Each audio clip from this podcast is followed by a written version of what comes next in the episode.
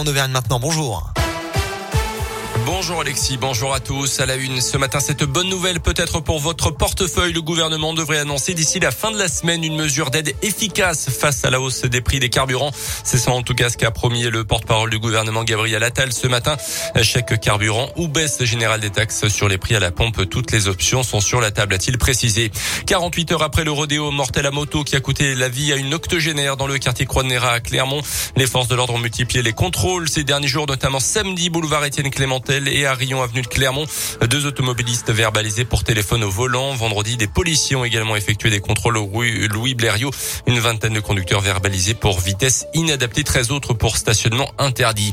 La mobilisation des AESH aujourd'hui, les accompagnants d'enfants en situation de handicap, rassemblement un peu partout en France, notamment à Paris et Lyon, mais aussi à Clermont à 11h30 euh, pour réclamer plus de moyens humains et financiers. Autre grève euh, dans l'agglomération également aujourd'hui, celle des agents de contrôle de l'aéroport de Clermont. Un mouvement de grève Là aussi, 98% des salariés vont suivre le mouvement selon un syndicat. Rassemblement en ce moment devant l'aéroport pour contester la suppression d'une prime correspondant à leur 13e mois. Ne jetez pas systématiquement vos masques à usage unique. Contrairement à ce que laisse penser leur nom, on peut les réutiliser jusqu'à 10 fois à condition de laver à 60 degrés et de le protéger dans une thé d'oreiller. C'est ce qui ressort en tout cas d'une étude menée pendant un an et demi par des chercheurs français. Du foot ce soir, troisième journée de Ligue des Champions. Le PSG reçoit les Allemands de Leipzig à 21h avant Lille, Séville demain soir.